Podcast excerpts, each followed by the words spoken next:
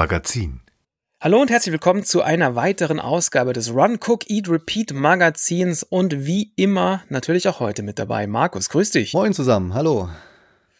Aus dem Hauptstadtstudio Eschenlohe mit dabei. Und äh, Markus sitzt, so wie neulich, im, im Riesenhaufen voller Verpflegung, heute im Riesenhaufen voller Schuhe, weil primär soll es da heute auch mal drum gehen. Wir haben uns jetzt, wo es gerade draußen nicht so nicht so richtig entspannt auf den Trails ist, haben wir uns ein paar spezielle Schuhe angeschaut, nämlich zum einen Straßenlaufschuhe, zum anderen aber halt auch Winterlaufschuhe. Und wenn ich wir sage, muss ich gestehen, das hast quasi ausschließlich du gemacht. Ich darf weiterhin noch nicht laufen gehen.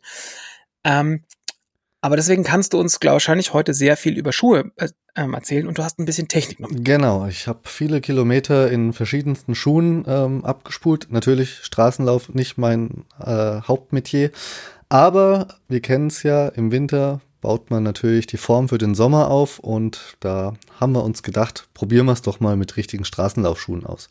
Und unterstützend natürlich zum Training, der Technikteil, waren wir mit äh, Stride in Kontakt gewesen und haben den Stride Duo zum Testen bekommen. Und da werden wir auch nochmal ja, ein kleines Roundup dazu geben, wie es mir damit ergangen ist. Genau, wir wurden die Sendung ein bisschen ausgestattet von Salomon, von Altra, von Scarpa.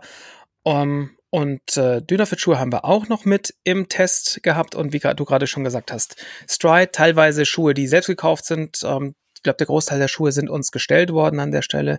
Ähm, nichtsdestotrotz haben wir sehr fair an getestet und ihr kriegt hier unsere ehrliche, ungefilterte Meinung. Ähm, weil wir müssen es doch nirgendwo einreichen zur Abnahme. Und ähm, deswegen starten wir auch gleich raus auf die Straße und da hast du dich hingewagt und hast ähm, mal die Salomon Spectre, Spectre, wie man sie auch nennen mag, Spectre, du kannst sie gleich nennen, wie du willst, ähm, mit rausgenommen. Ich gehe mal kurz die Specs durch und die Spectures, haha, und du erzählst uns gleich ein bisschen was. Also insgesamt Schuhe mit, äh, mit 6 mm Sprengung, ähm, 280 Gramm Gewicht und ähm, wie schlagen die sich so auf dem Asphalt? Genau, also der Spektur ist definitiv ein, ein Schuh, der auch für die, für die längeren Strecken auf Asphalt gemacht ist. Er ist äh, sehr angenehm weich gepolstert. Und ich muss mal eins vorweg sagen, ich bin ja die letzten Winter auch schon immer Intervalle im Flachen gelaufen, habe aber einfach da meine Trailschuhe benutzt und habe gedacht, ja, das, das fühlt mhm. sich ja eigentlich ganz gut an. Nein, fühlt es sich nicht. ich ich habe das erste Mal in meinem Leben Straßenlaufschuhe jetzt wirklich angehabt und es ist einfach ein himmelweiter Unterschied. Das muss man vorneweg einfach mal sagen. Für euch da draußen, die es vielleicht auch ähnlich bisher gehalten haben wie ich, ich nehme einfach die Trailschuhe auch auf, äh, auf Asphalt. Probiert mal einen richtigen Straßenlaufschuh aus, ihr werdet sehen, es ist einfach wirklich ein himmelweiter Unterschied. Genau. Ich glaube, eine Sache, die man, die man sich da allerdings vor Augen halten muss, ist es wichtig, wenn du das machst, dass du dann schaust, dass du auch auf der Straße bleibst. Weil in dem Moment, wo du mit, wo, wo du mit den Straßenlaufschuhen die Trails unsicher machst und sind, und selbst wenn es nur ähm, Feldwege oder so sind, also du machst dir viel schneller eine Sohle kaputt, weil die Sohle ist natürlich viel empfindlicher, dadurch, dass da teilweise ähm, der Schaum bis runtergeht und du nur dir nur noch an den eigentlichen Kontaktstellen irgendwie nochmal mit, mit festerem Gummi oder so versetzt ist sind die sehr viel schneller äh, verschlissen und du hast natürlich viel weniger Grip. Aber wenn du weißt, du bist eh wirklich nur auf der Straße unterwegs, ey, dann macht das einen Unterschied wie Tag und Nacht. Einer der Gründe, warum ich zum Beispiel so ein großer Fan von dem Outroad von Ultra war oder bin, weil der so den Spagat schafft zwischen leichten Trails, aber halt auch einer nur ganz normalen Straße. Also die drei Paar Schuhe, die äh, ich jetzt hier habe testen dürfen, sind für den Trail überhaupt nicht gemacht. Also allein das, das Profil, da ist, da, da ist kein Profil, was auch irgendwie nur Grip auf einem Trail oder auf einem, auf einem grasigen oder auf einem matschigen Boot, das ist, funktioniert alles überhaupt nicht. Die sind wirklich rein nur für die Straße gemacht. Genau. Und wir waren, wie schon angesprochen, beim Salomon Spektur.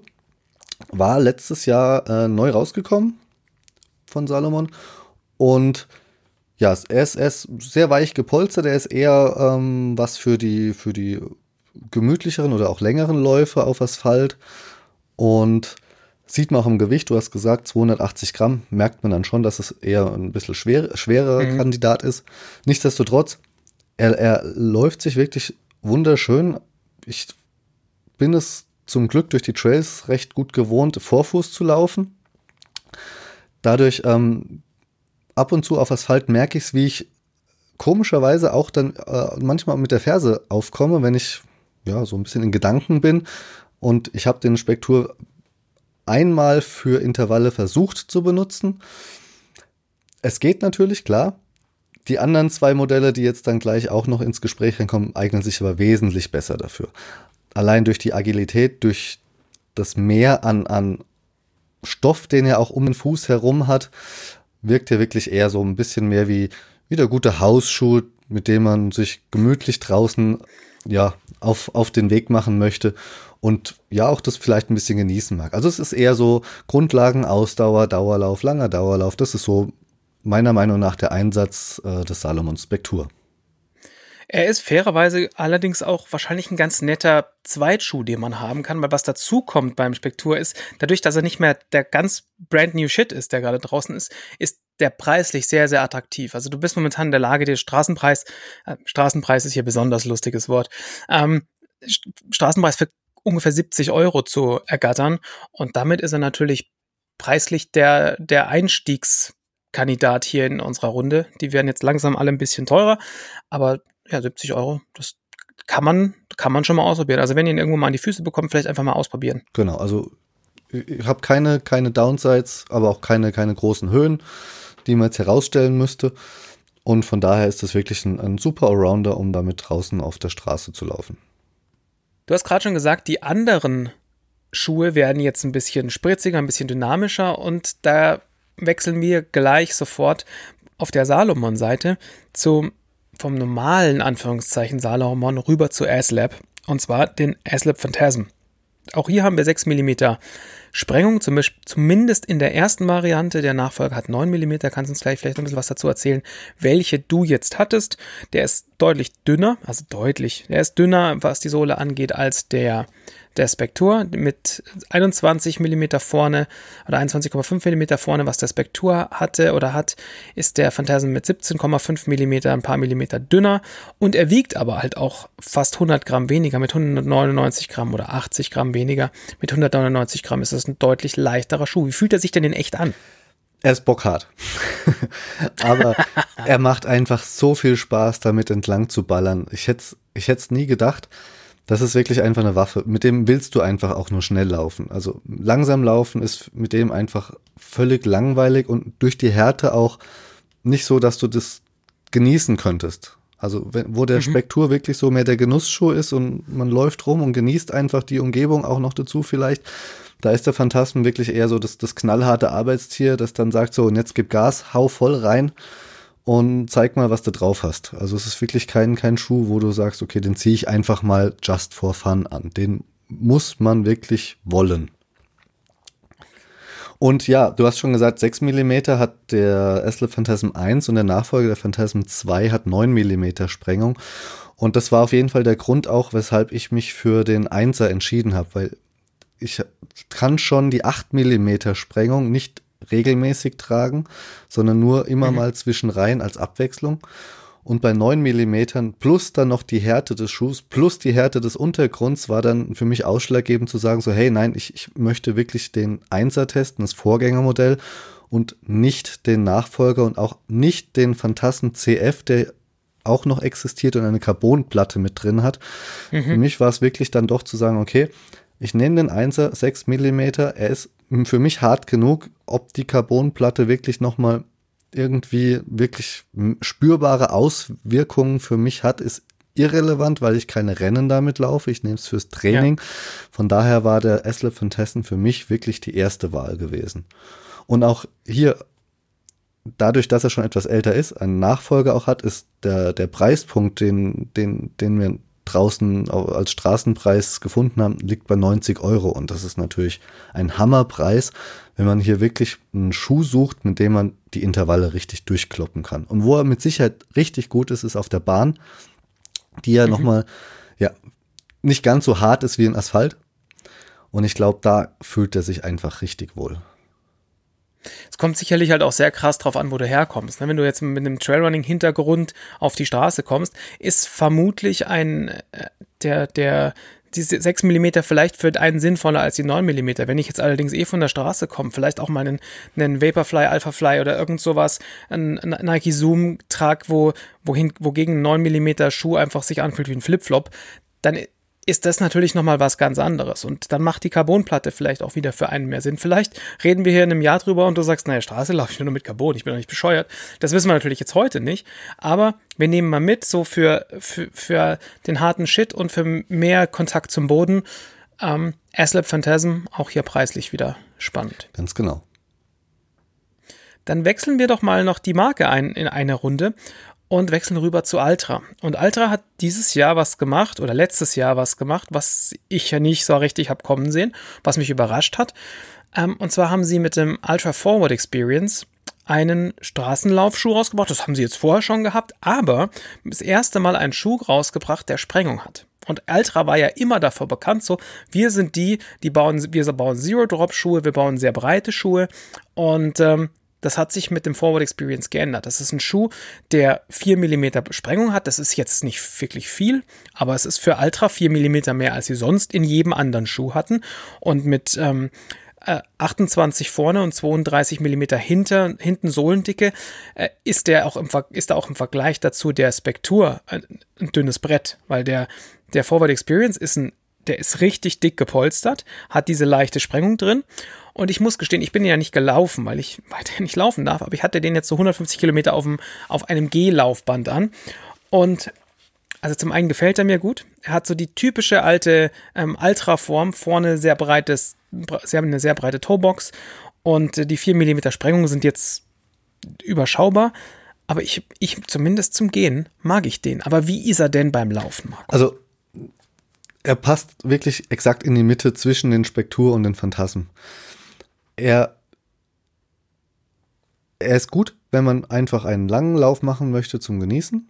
Da kommt wieder hier die, die Sohlendicke von 28 äh, mm vorn und 32 mm hinten zum Tragen, dass sich das alles wirklich auch etwas gemütlicher anfühlt. Wenn ich jetzt aber Bock habe, mit dem auch die Intervalle zu ballern, dann funktioniert auch das sehr gut. Vor allen Dingen war ich extrem positiv davon überrascht.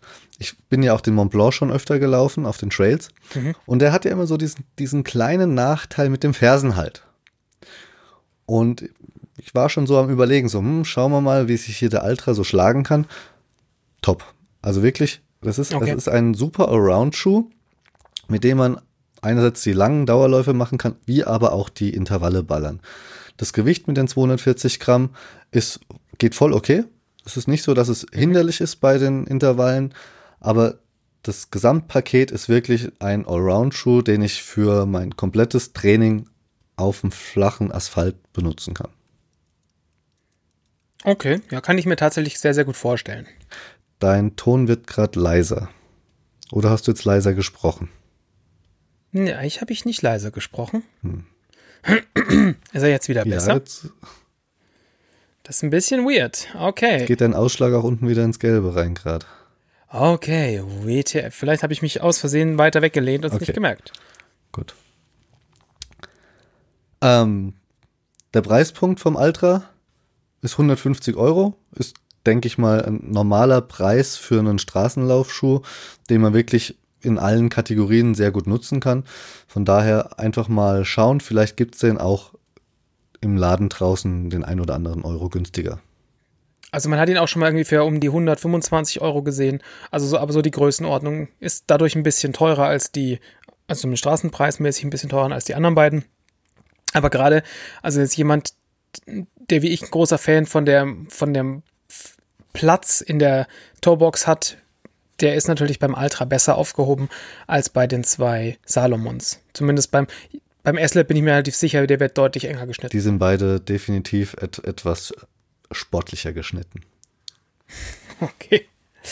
Ja, interessant. Ähm, ja, sagt uns doch mal da draußen, was sind denn so Straßenlaufschuhe, die ihr so tragt? Weil äh, vielleicht seid ihr auch wie wir mehr auf den Trails unterwegs und benutzt das auch nochmal so nebenbei. Und da wäre natürlich mal spannend, was habt ihr denn an den Füßen, wenn es auf der Straße äh, unterwegs ist? Und wie viele von euch laufen denn eigentlich die Straße auf den äh, die Straße in ihren Trailschuhen und habt ihr es andersrum mal probiert? Sagt doch mal Bescheid, gerne in den Kommentaren. Ähm, oder hinterlasst uns einen Kommentar auf Spotify. Genau, gerne Infos zu Nike, zu Puma und zu allen anderen Marken da draußen, die wir eigentlich gar nicht so auf dem Schirm haben, weil sie einfach in dem Trailgeschäft auch nicht so präsent sind. Genau, und vielleicht auch noch nicht. Nike hat ja große Sachen vor. Da schauen wir mal, was 2024 genau. bringt. Ich bin auf einen Segama schon gespannt. Also auch auf das Rennen, aber auch auf die, auf die neue Version ähm, des, des Nike Trail Schuhs. So, kommen wir mal kurz von den Schuhen weg und schauen uns ein bisschen Technik an. Und ihr wisst ja, wir zwei sind ja auch so ein bisschen die Nerds, die zumindest die Lauf-Nerds vor, äh, vor dem Herrn. Und ähm, Markus, du hast dir gedacht, ich habe ja zwei Füße und nicht nur einen. Wie wäre es, wenn man sich da auch zwei Powermeter hinklemmen kann und hast dich mal an Stride gewendet? Genau. Also Wo ging es denn dann hin? Prinzipiell hat sie Stride das erstmal gedacht. Einerseits, um vielleicht ähm, die Datenqualität zu verbessern, andererseits vielleicht auch, um deren Umsatz ein bisschen anzukurbeln. Wer weiß das so genau schon. Ähm, den Stride bin ich ja quasi seit, seit Stunde eins dabei und nutze den vor allen Dingen bei, beim, beim Bergintervalltraining, weil eben Power hier die, die Kennzahl ist, die am besten funktioniert. Und jetzt hat sich Stride gedacht, wir bringen jetzt den Stride Duo raus, was am Ende einfach zwei gleichwertige Stride Next Gen Version 3 aktuell sind. Und die verbinden sich automatisch miteinander und die Daten werden dann auch automatisch an Stride übertragen und dort im Power Center dann zur Auswertung bereitgestellt. Die zusätzlichen Daten werden weder bei Sunto noch bei Garmin in der Art preisgegeben, damit man hier eine Auswertung machen könnte. Also man muss dann wirklich auf Stride und auch nicht auf die mobilen Applikationen, sondern wirklich auf das Power Center im Browser zurückgreifen. So viel nur mal schon mal mhm, vorab. Okay. Und was ist das Neue am Stride Duo? Abgesehen von der, wie schon gesagt, verbesserten Datenqualität. Man hat eben keinen keinen Stillstand mehr, während der andere Fuß in der Luft ist, wo Daten vielleicht interpoliert werden müssen, sondern er, er misst kontinuierlich beide Füße und man hat somit definitiv eine, eine höhere Datenausbeute und auch eine höhere Datenqualität. Was man auch wirklich am, am, am Berg merkt, wenn es wirklich steiler wird und technischer wird, kommen doch am Ende noch mal etwas plausiblere Werte raus, als der V3 alleine schon auch im Vergleich zu den Vorgängern besser gemacht hat. Aber das wirklich Wichtige ist die Funktion Footpath. Wie ich vom Stride Duo das erste Mal erfahren hatte, habe ich gedacht, okay, sie machen jetzt einfach nur eine Auswertung Links-Rechts-Balance, so wie es Garmin mit dem, äh, mit ja. dem Brustgurten auch schon macht. Also bin ich links- oder rechtslastiger vielleicht. Und man kommt eine Prozentzahl, ich laufe 48 Prozent links und 52 Prozent rechts mehr. Das ist nicht der Fall. Und zwar, man bekommt für, für quasi jede Sekunde des Laufs ein Schaubild, wie der Fuß sich wirklich bewegt hat. Also man kann in einem Schaubild sehen, anhand von, von einer Kurve, von einer Bewegung, wie sich der Fuß bewegt hat. Also sprich, wenn man von oben drauf schaut, tendiere ich weiter nach rechts oder nach links oder geht ein Fuß weiter nach vorne oder nach hinten. Wenn ich von der Seitenansicht mir das betrachte, hebe ich einen Fuß weiter nach oben als einen anderen. Das ist bei mir zum Beispiel der Fall, okay. habe ich gesehen. Meinen rechten Fuß hebe ich weniger weit nach oben beim Laufen als meinen linken. Die mhm. Schlüsse muss man sich dann selbst daraus erarbeiten. Aber man hat jetzt wirklich eine Visualisierung des eigenen Laufstils, was vielleicht vorher nur über Messverfahren bei einem Sporthändler möglich war oder in einer Laufanalyse bei einem wirklichen Trainer. Mhm. Die Frage, die sich jetzt mir so ein bisschen stellt, wie ist denn das, wenn ich jetzt, also ich kann mir das super gut vorstellen, wenn ich auf einer super ebenen Straße vor mich hinballer, dass ich dann mm, spätestens gemittelt relativ gute Werte haben kann. Wenn ich jetzt aber einen, einen Trail hochlaufe, der, wo ich mal hier eine Wurzel, mal da eine Wurzel, da hier ein Stein. Das, also das hat doch sicherlich super viel Einfluss auf meinen, auf die Bewegung meiner Füße, auf den Aufsatz meiner Füße und so weiter und so fort. Ist es dann dafür überhaupt noch aussagekräftig oder nicht? Also nach allem, wie ich es getestet habe und ausprobiert habe, komme ich auf dem Trail mit dem Footpath nicht wirklich zu einer, zu einer signifikanten Aussage, die ich über das Laufverhalten machen kann. Weil wie du schon sagst, es ist einfach zu unterschiedlich, wie ich auf den Untergrund, die, die Beschaffenheiten des Weges reagieren muss. Da ist wirklich nichts, wo ich sagen kann, hey, ich sehe jetzt hier eine Ermüdung oder ich sehe wirklich ein, vielleicht noch das, das Nachwirken einer Verletzung oder ähnliches, weil es einfach zu viel zu unterschiedlich auf den Trails unterwegs äh, zugeht. Anders ist es wirklich, ähm, jetzt kommen wir kurz wieder zurück zu dem Straßenlauf, wo ich sie natürlich auch beide getragen habe. hier kann man sehr wohl erkennen, wie sich über die Zeit das Laufverhalten verändert. Bin ich frisch oder bin ich jetzt schon ermüdet? Oder aber auch, wenn man mal umgeknickt ist, man sieht dann auch, dass man mit einem Bein anders oder mit einem Fuß sich anders bewegt als mit dem anderen. Und so kann man einerseits den, den, den Heilungsprozess irgendwo nachvollziehen, wenn man weiß, ich hatte eine Verletzung. Andererseits aber auch den, den Ermüdungsprozess während des Laufens. Was passiert mit meinen Beinen, wenn ich schon eine Stunde gelaufen bin, wenn ich vielleicht eine Stunde Intervalltraining gemacht habe? Wie sieht danach mein Laufstil aus? Ist der immer noch sauber oder ist das eher für die Katz? Diese Aussagen kann man daraus erkennen und dann Rückschlüsse ziehen. Okay, vielleicht macht es Sinn, mal ein bisschen mehr auch in, in Lauf-ABC zu investieren. Hier die. Wann, wann wäre das nicht ja, etwas mehr. Wir alle sind ja, wir, wir machen das ja sowieso alle, ja. Also. Dauernd. Und, und vielleicht gibt's hier Übungen und, und auch wenn man einen Trainer hat, mit dem man sich das dann vielleicht anschauen kann, der einem sagt, hey, mach doch vielleicht ein bisschen mehr Hopserlauf, damit du eben ein bisschen mehr Agilität, ein bisschen mehr Sprungkraft in die Beine kriegst, um die Füße mehr anzuheben.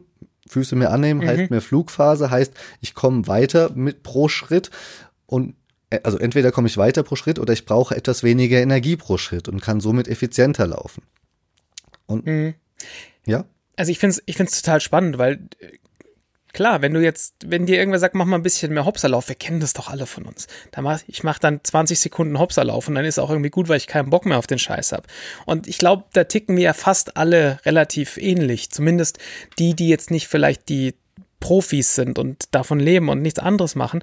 Aber also bevor ich jetzt anfange, irgendwie fünf Minuten lang Hop Hopserlauf zu machen, um irgendwas zu trainieren, äh, lasse ich es halt lieber sein. Es sei denn vielleicht, ähm, ich hätte jetzt die Daten, die mir zeigen, ja, pass mal auf, und jemanden, der es mir auswerten kann. Das ist aber halt dann so der nächste Schritt. Da kannst du mir vielleicht gleich noch sagen, wie, wie einer das Power Center an die Hand nimmt. Aber wenn die Daten mir sagen, pass mal auf, du hast, du hast deine Disbalance oder du machst das und das, wäre geiler, wenn du dich hier drin trainierst oder äh, wenn ich dann feststelle, ich habe einfach offensichtlich weniger Kraft im rechten Oberschenkel und ich muss den spezifischer trainieren, dann kann ich das ja plötzlich im, im Fitnessstudio zum Beispiel machen, wenn ich denn da auch hingehe und hätte plötzlich halt auch die, den Beweis, den ich vielleicht als, als äh, datengetriebener Nerd brauche, diesen Arschtritt in diese richtige Richtung zu bekommen.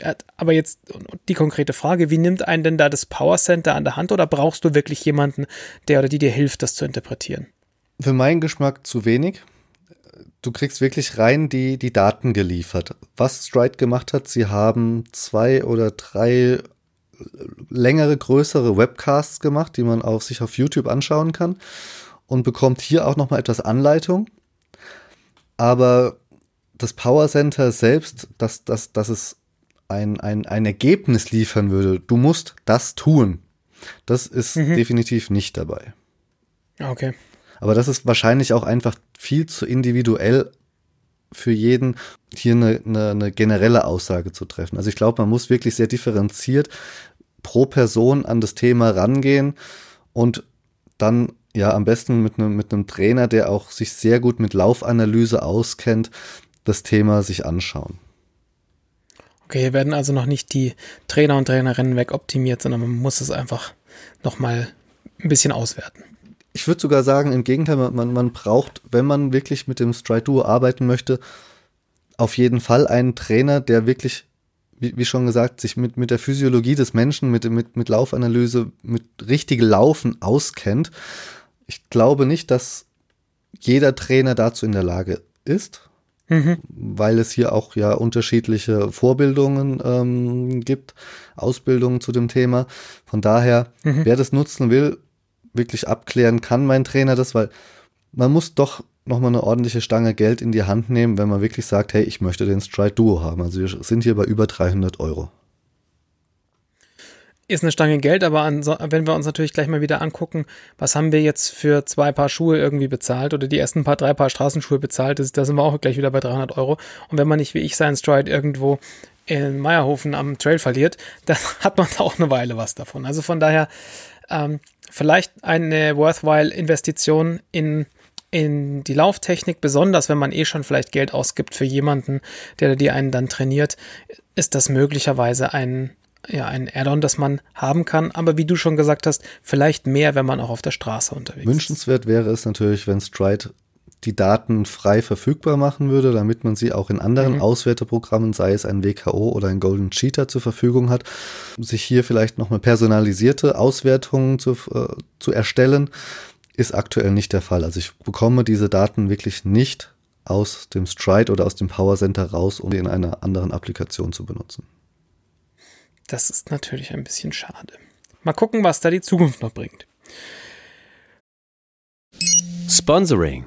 Die Energie für die heutige Sendung wird zur Verfügung gestellt von Moon Valley und Enjoy Your Travel. Wir müssen übrigens noch einen Clip aufnehmen. Mmh. Oh, boah, ist der lecker. Mmh, schon krass, dass Emily, Ida und Mimi die echt selbst backen. Naja, also die Riegel von Moon Valley sind entwickelt von Emily Forsberg, Ida Nilsson und Mimi Kotka. Ja, die wissen ja, wie der Hase oder der Riegel ja, also der ist voll nach original norwegischen Zitronen. Aus Emilys Garten. Die Zitronen jetzt direkt in Emilys Garten gewachsen sind, das weiß ich jetzt nicht so genau, aber ich weiß auf jeden Fall, alles, was da drin ist, ist nur aus natürlichen und biozertifizierten Zutaten. Mhm, okay. Und wie haben die eigentlich das Rentier so zart bekommen? Naja, in den Regeln ist jetzt nicht direkt Rentier drin. Also die Proteine kommen zum Beispiel aus Erbsenprotein. Und manchmal sind noch Haferflocken drin. Ja, damit hast du dann quasi die ideale Mischung aus Kohlenhydraten und Proteinen. Und damit sind die Regeln halt auch für Vegetarier und Veganer geeignet. Oh, die Ladung Zucker darin, hm, die macht den so richtig lecker süß. Ja, die Süße für die Riegel kommt hauptsächlich aus Datteln und vielleicht noch ein bisschen Reissirup. Und damit hast du halt keinen Glucose-Fructose-Sirup drin oder sonstige Konservierungsstoffe. Hm, der war echt lecker. Tja, wo gibt es jetzt Nachschub? Naja, also entweder direkt bei Emily im Zitronengarten oder halt bei enjoyyourtravel.de. Gut, dann äh, schließen wir die Technik-Ecke an der Stelle ab. Und äh, ich weiß nicht, wie es bei dir da draußen ausschaut oder wie es bei euch da draußen ausschaut, aber ähm, der Winter hat sich ja lange hier nicht so richtig blicken lassen. Also bei dir in den Bergen vielleicht eher als hier schon am, in Anführungszeichen, Flachland. Und in, im Rest von Deutschland war es an, an Weihnachten sehr, sehr sonnig. Ähm, aber wir merken hier zumindest gerade so in den letzten zwei Wochen, dass der Winter gerade nochmal vorbeikommt. Und vielleicht wird dann nochmal diese Kategorie Winterlaufschuhe, die wir noch mitgebracht haben, vielleicht nochmal ein bisschen relevanter. Und äh, wie vorhin schon angekündigt, haben wir noch ein paar andere Schuhe im, im Petto, die du alle mal draußen im, in diesem weißen Zeug, was am Boden rumliegt, äh, ausprobiert hast. Und wir fangen heute mal an mit dem Scarpa Rebel Run GTX. Ähm, der mit 310 Gramm auf jeden Fall kein Leichtgewicht mehr ist, einen 4 mm Drop hat und äh, mit 24 mm, 24 bis 20 mm ähm, Stack Height äh, auch nicht zu den dicksten gehört. Aber erzähl uns doch mal, wie ist der denn so in echt? Was kann der und kann der was? Also das GTX vorweg steht schon mal für Gore-Tex. Wir haben hier die Gore-Tex-Membran mhm. verbaut und das ist, glaube ich, allen, allen Winterlaufschuhen und Gore-Tex-Schuhen gemein, dass die alle etwas schwerer sind als ihre Sommerbrüder. Mhm, ja. Ähm, der Scarpa Rebel Run ich habe ihn in Größe 46. Der fällt etwas größer aus. Also ich hätte ihn äh, eigentlich etwas kleiner auch, auch nehmen können oder nehmen sollen. Im Nachhinein ist man immer schlauer. Deswegen schaut euch den genau an. Also nicht auf, ich habe Größe 46, ich nehme den auch in 46. Den bitte anprobieren vorher. Ähm, er wirkt sehr klobig, aber er läuft sich er, ja, er, erstaunlich agil, erstaunlich flott. Das, den, den hm. gleichen Eindruck, vielleicht erinnerst du dich, hatten wir hatten im Sommer den Spin Planet von Scarpa auch im Test. Ja. Und der wirkt auf den ersten Blick auch eher wuchtig. Und wenn man ihn dann anhat, ist er auf einmal super laufbar. Und den gleichen Effekt habe ich bei dem Scarpa Rebel Run GTX auch erlebt. Er ist agil unterwegs, das Gewicht von 310 Gramm kaschiert er geschickt. Ich weiß nicht, wie sie es machen. Ich habe das Gefühl, dass die, die Sohle ist nicht flach, sondern die Sohle hat eine, eine Formung drin. Also wenn man auftritt, merkt man, dass, dass das Abrollen nicht wie bei einer flachen Sohle ist, sondern da ist, sie machen da was. okay. Magic. Scarpa, aber ähm, ja, es ist, es ist ein, ein, ein guter, guter Schuh für, ich sag mal, wenn, wenn, wenn der Schnee nicht zu hoch liegt, wenn es eher matschig oder nass draußen ist. Also ist, glaube ich, mhm. kein, kein, kein Schneeschuh, wenn ich wirklich durch, durch höheren Schnee, knöchelhohen Schnee stapfen möchte, da sind wir hier wirklich in der falschen Kategorie. Jetzt muss ich von meiner persönlichen Warte aus sagen, dieses Konzept von Gore-Tex Halbschuhen ist mir ein bisschen suspekt. Weil die, die Gore-Tex-Membran, wie funktioniert sie? Sie funktioniert dann, wenn ich innen mehr Feuchtigkeit habe als außen. Dann mhm. kann die Feuchtigkeit von innen nach außen wandern, ab, ab, abgeleitet werden durch die Membran. Ich will aber innen gar keine Feuchtigkeit von vornherein haben, weil feuchte Füße heißt, ich kriege auch kalte Füße. Also gerade mhm. bei den Temperaturen, die wir jetzt draußen hatten. Und von daher, wenn ich jetzt wirklich durch, durch, es ist halt ein bisschen matschig draußen, aber das habe ich im Sommer ja auch mal, ja. Dass ich, wenn es geregnet hat, durch den Matsch laufe. Da ziehe ich ja auch nicht gleich einen Gore-Tex-Schuh an. Ja. Deswegen, wir kommen nachher auch noch zu, zu äh, Dynafit-Schuhen, die auch Halbschuhe mit Gore-Tex-Membran sind. Das ist für mich nicht so ganz ein greifbares Konzept, warum ich das benutzen sollte. Weil ich kann auch durch den Matsch draußen laufen mit den ganz normalen Nicht-Gore-Tex-Derivaten. Aber das Gore, ich meine, das Gore-Tex, das, das Gore-Tex-Material hält ja auch gleichzeitig die Feuchtigkeit von draußen draußen. Also es ist ja nicht so, als ja, die ist, das ist ja grundsätzlich auch dicht. Aber dazu müsste ich ja auch durch die Feuchtigkeit laufen. Also vielleicht spielt es dann eine Rolle, wenn ich durch, durch nasses Gras laufe. Dann würde ich sagen, okay, die Feuchtigkeit kommt nicht von, von außen rein. Dann habe ich aber wieder den Punkt, dass der Schuh außen nass ist. Jetzt fange ich innen an zu schwitzen und jetzt geht die Feuchtigkeit von innen auch nicht mehr raus. Hm. Ja, ja, auf der anderen Seite, ne, wenn ich jetzt durch den Schnee laufe und Schnee am Fuß habe und jetzt ist mein Fuß warm, weil er halt durchblutet ist und so, dann schmilzt der Schnee an meinem Fuß. Und wenn ich jetzt da keine, also keine wasserabweisende Membran dran hätte, dann würde langsam, aber sicher der schmelzende Schnee von außen nach innen diffundieren und dann wird mein Fuß nicht nur nass, weil er schwitzt, sondern auch nass, weil da Schnee reinkommt. Ja, ist ein Punkt, den ich aber, also der, der für mich irgendwie nicht zieht. Also ich war auch schon mit, mit einem Freund unterwegs und er hatte wirklich einfach nur einen normalen, wir waren im, im März unterwegs und wir sind auch durch den Schnee gelaufen und er hatte das Glück, durch den Schnee zusätzlich noch in eine Pfütze unten reinzutreten. Ah, best. Und der Schuh war mhm. komplett nass. Mhm. Und es war ein Sommerschuh. Es war wirklich, es war kalt draußen, also wir hatten maximal fünf Grad. Und nach einer Stunde war der Schuh getrocknet er war nicht mehr nass gewesen. Mhm. So, jetzt natürlich die Stunde kann man jetzt sagen, ja, ist es halt mal ein bisschen kühler oder auch, auch nicht. Aber ich habe kein, kein Feuchtigkeitsproblem in dem Sinne gehabt. Es ist alles wieder getrocknet. Ja, es ist schwierig zu sagen. Also ich, ich, ich habe jetzt, ich habe zum Beispiel den, äh, den Ultra Lone Peak äh, GTX und das ist einer der Schuhe, wenn es schneeig oder super matschig oder super nass draußen ist, ziehe ich den an und habe danach aber irgendwie halt keine nassen Füße. Ähm, ich habe auch keine, nicht mal, also manchmal hat man schon so ein bisschen dampfige Füße, aber in der Regel ähm, ist der, vielleicht hatte ich auch bisher einfach nur Glück, dass der Schuh von außen nie so nass gewesen ist, dass die Membran nicht das tun konnte, was sie tun soll. Das ist natürlich ein, jetzt so im Nachhinein schwierig zu sagen, aber insgesamt ähm, hatte ich da bisher keine großen Themen mit. Also es ist ja am Ende auch das gleiche mit Gore-Tex Jacken. Wann brauche ich die Gore-Tex Jacke? Wenn es regnet. Mhm. So, aber wenn es regnet, ist die Luftfeuchtigkeit draußen genauso hoch wie unter der Jacke. Das heißt, ich habe hier auch keinen, keinen wirklichen Feuchtigkeitsausgleich von innen nach außen. Der, wenn du das sagst. Ja, Osmose funktioniert nun mal so, dass auf einer Seite eine, eine niedrigere Konzentration an Feuchtigkeit ja. ist wie auf der anderen Seite und dadurch diffundiert es eben durch die Membran hindurch.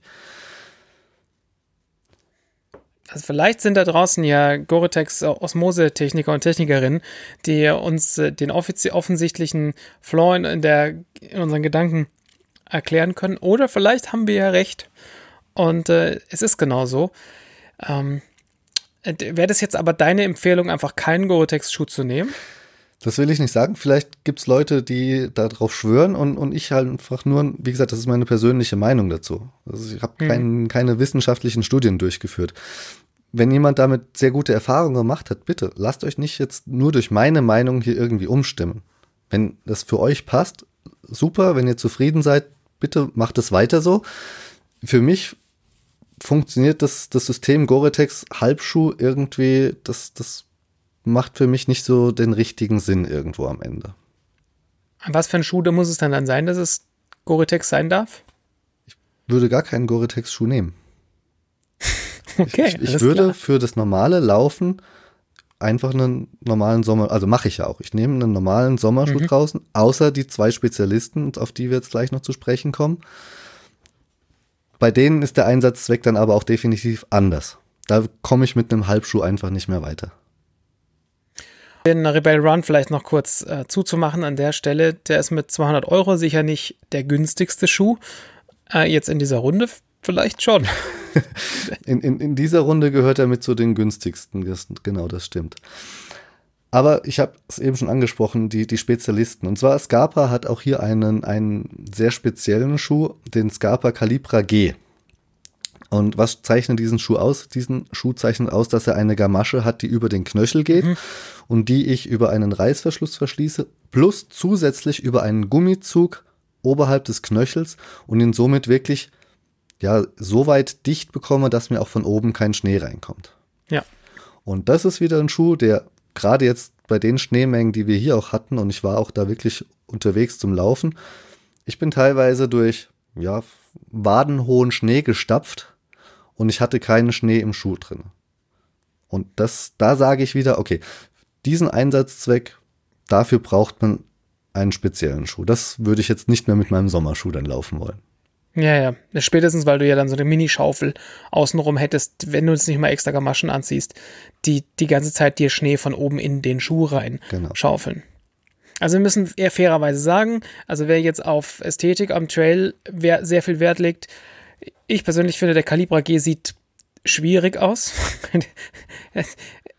also da ist wirklich ähm, nicht Form follows, äh, doch, da ist Form follows Function äh, voll, voll das Mantra, weil da ist einfach am wichtigsten, halte den ganzen Schnee aus deinem Schuh draußen. Er sieht ein bisschen aus wie Schwein, wenn wir ganz ehrlich sind, aber vermutlich tut er das. Wenn du jetzt sagst, du konntest damit durch, durch wadenhohen Schnee rennen, ähm, dann ist das halt dann ist es halt der Preis, den man dafür bezahlen muss, damit die Füße trocken bleiben.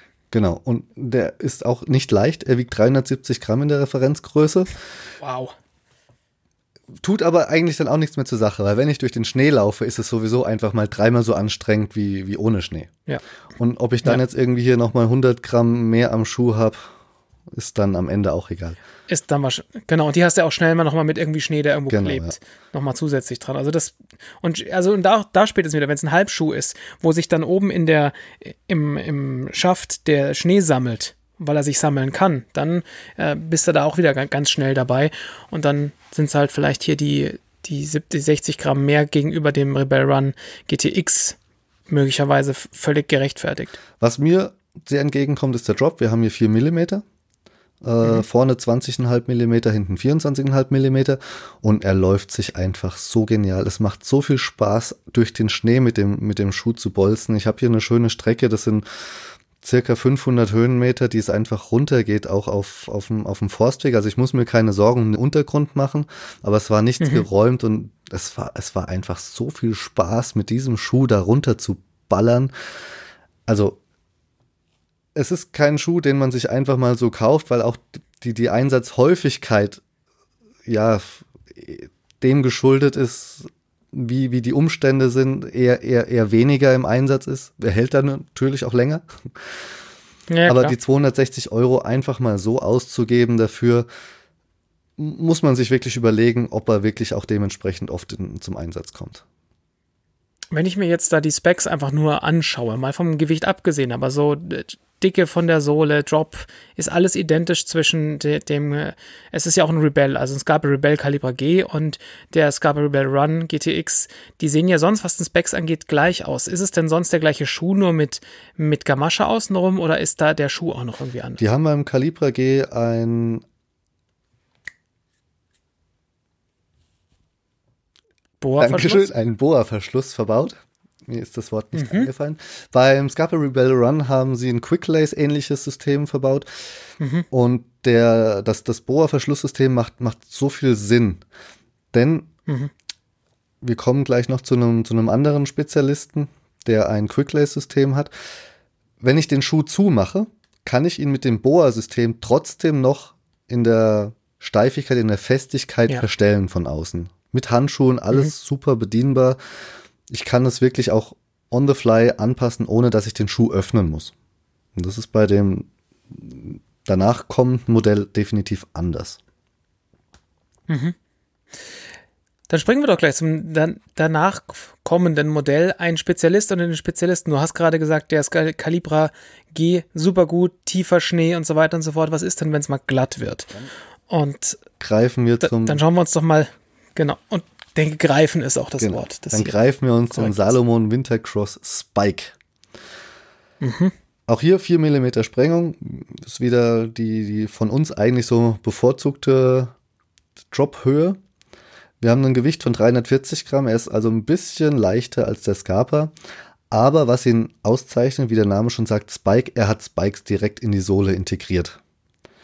Macht jetzt natürlich die Einsatzhäufigkeit nochmal etwas geringer, zumindest hier in meiner Gegend. Vielleicht ist es in den Mittelgebirgen anders, dass es da öfter mal ein bisschen eisiger ist.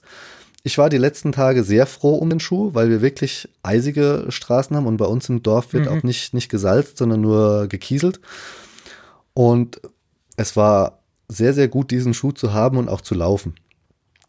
Es ist auch ein Schuh mit einer Gamasche, die bis über, die, bis über den Knöchel geht.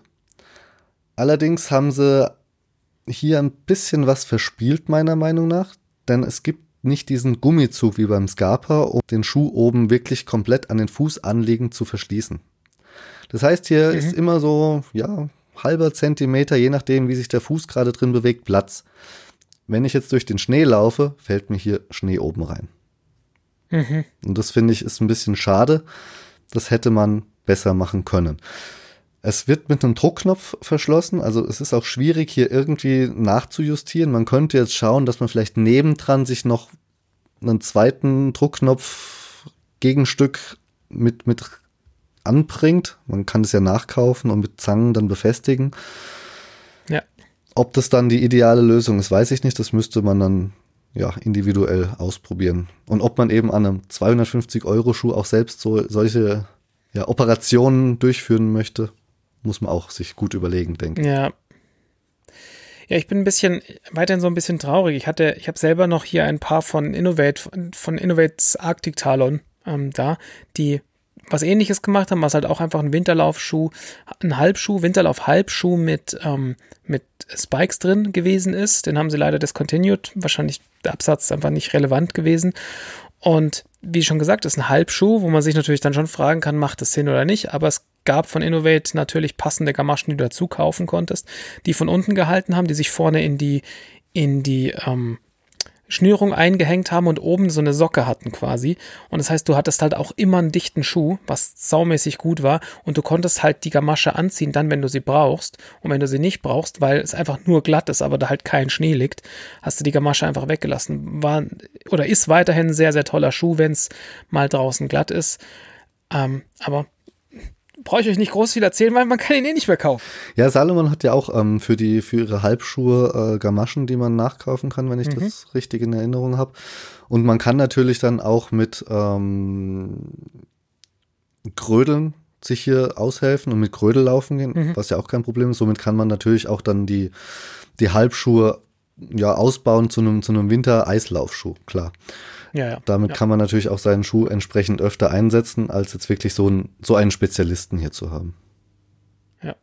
Kommt halt immer darauf an, was der, der Untergrund ist, den man hat. Ein Freund von mir wohnt in Finnland ähm, und da sind die, sind die Bedingungen nochmal ganz anders und der ist jetzt eher zum ersten Mal von, von ähm, normalen Straßenlaufschuhen für im Winter, äh, Moment mal, diese Trailschuhe, von denen du immer redest, bringt denn das, das was? Und plötzlich völlige Gehirnexplosion, weil sowas halt, sowas halt möglich ist. Und dasselbe könnte natürlich jetzt auch der Sprung sein, wenn man das noch nicht hat, gemacht hat, aber halt entsprechende Be Bedingungen da hat, dass man dann sagt, ich wechsle jetzt mal von einem, von einem normalen Trailschuh im Winter zu einem, zu einem Spike-Schuh, weil es meine Umgebung halt nun mal so, so hergibt. Und das Schöne an der Sache war für mich immer, wenn ich einen Schuh mit Spikes da habe, es gab nie die Ausrede, dass ich sagen konnte, ich kann heute nicht laufen gehen, weil es zu glatt draußen ist. Sondern das ist zwar, wenn, wenn du ein Stück auf der Straße läufst, die geräumt ist, ist das nicht besonders Richtig. angenehm.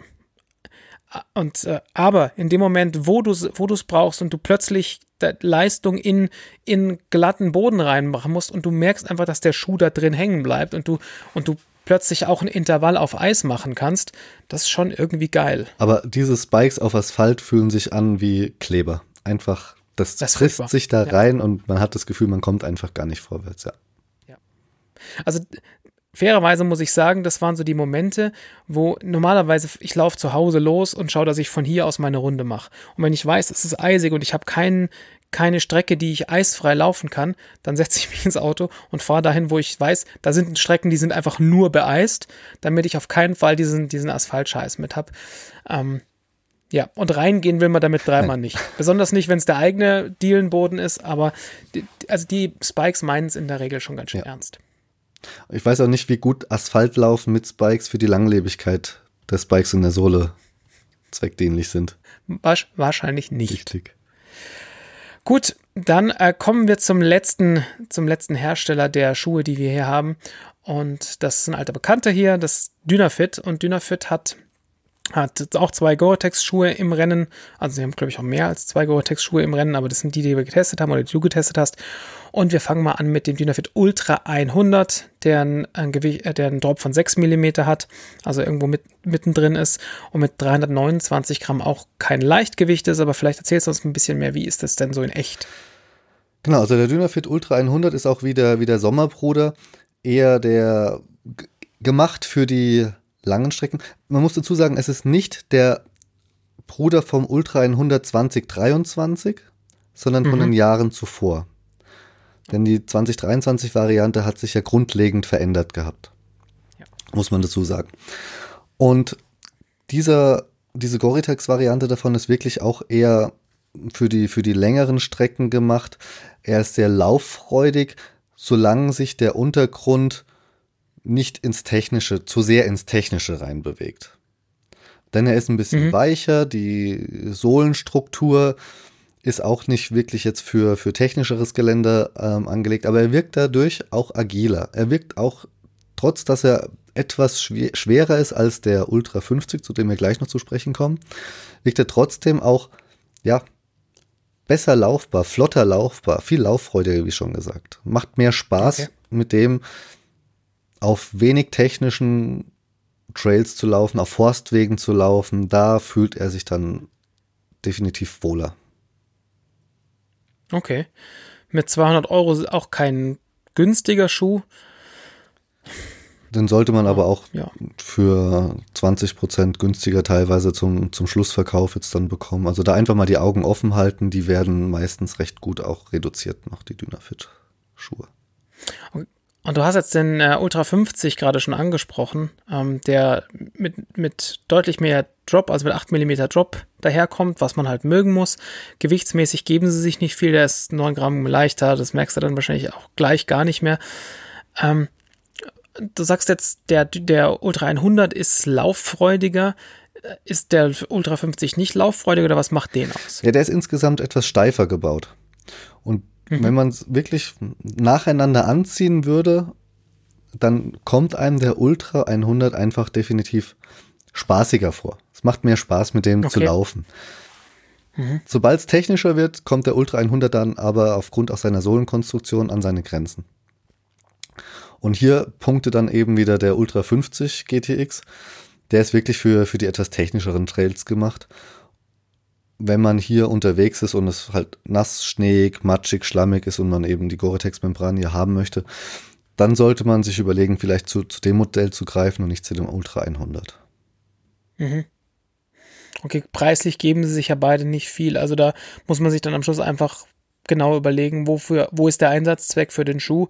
Wo würdest du jetzt den, also wenn du, wenn du dich jetzt zwischen den beiden entscheiden müsstest, wer, wer wäre dein Allrounder, zu dem du eher greifen würdest? Also ich würde es, da ich ihn ja dann eher, sag mal, bei, bei winterlichen Verhältnissen laufen würde, würde ich eher den Ultra 100 nehmen, weil mhm. wir, was das technische Gelände angeht, einfach so viel Schnee haben, da, da würde ich jetzt auch gar nicht hingehen wollen mit Laufsachen. Okay.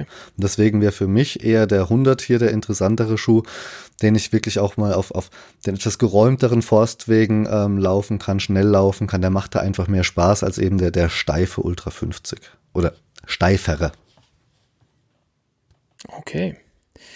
Dann haben wir ja heute einen ähm, Speedrun gemacht, auch wenn ich die Zeit anschaue und das eigentlich gar ein bisschen gelogen ist, durch den Salomon Spectre, S-Lab Phantasm, den Ultra Forward Experience. Wir haben uns den Stride Duo angeschaut, wir haben uns den Scarpa Rebel Run GTX angeschaut, Scarpa Rebel Calibra G, Salomon Wintercross Spike, Dynafit Ultra 100 GTX und Dynafit Ultra 50 GTX. Und wenn ihr jetzt sagt, Leute, was ist denn bei euch eigentlich los? Ihr habt den so und so und so vergessen, entweder für Straße oder für den Winter, dann lasst es uns doch gerne wissen. Lasst uns einen Kommentar da auf unserem Blog ähm, oder bei Spotify und Co. Lasst es uns gerne mal wissen.